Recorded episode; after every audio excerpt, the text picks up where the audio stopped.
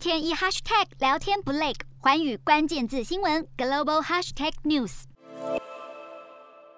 中国新一波疫情再度爆发，西安被迫采取封城措施，社会大众怨声载道。继西安之后，荷兰禹州也采取全面封城。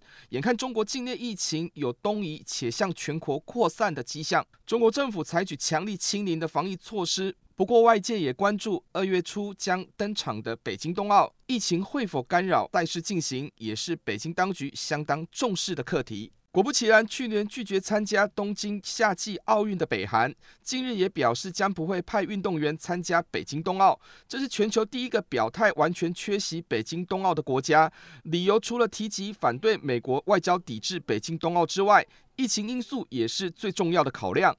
北韩在二零二零年三月就采取严格的出入境管制，不参加北京冬奥的决定不令人意外。值得关注的是，会不会有其他国家跟进，完全缺席冬奥赛事？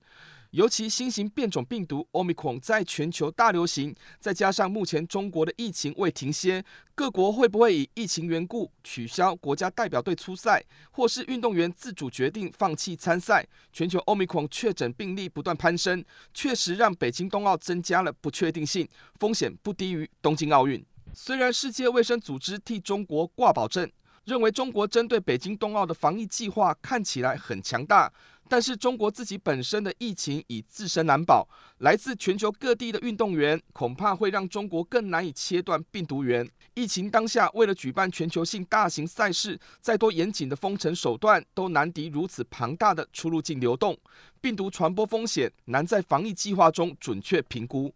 当然，中国及国际奥委会可以就去年的东京奥运来证明，北京冬奥在疫情肆虐中仍可以顺利举办，禁止开放观众入场观赛，以及避免参赛选手的群聚风险，技术上与流程上都是可以复制经验，这固然没有问题。然而，问题就在于中国不够透明的疫情资讯，以及当前新变种病毒可能带来的冲击，没人说得准。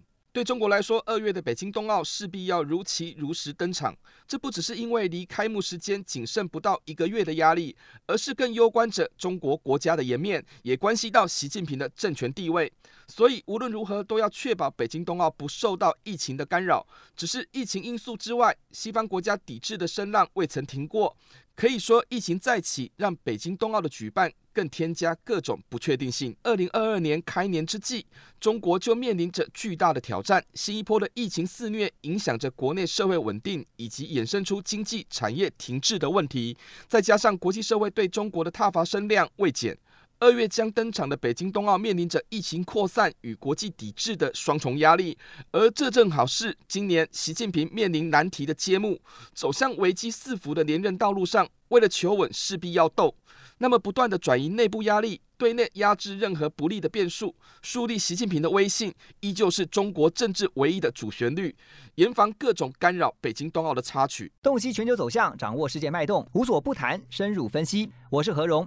环宇全世界全新升级二点零版，锁定每周三、周六晚间九点，环宇新闻 MOD 五零一中加八五凯播二二二以及 YouTube 频道同步首播，晚间十点完整版就在环宇全世界 YouTube 频道。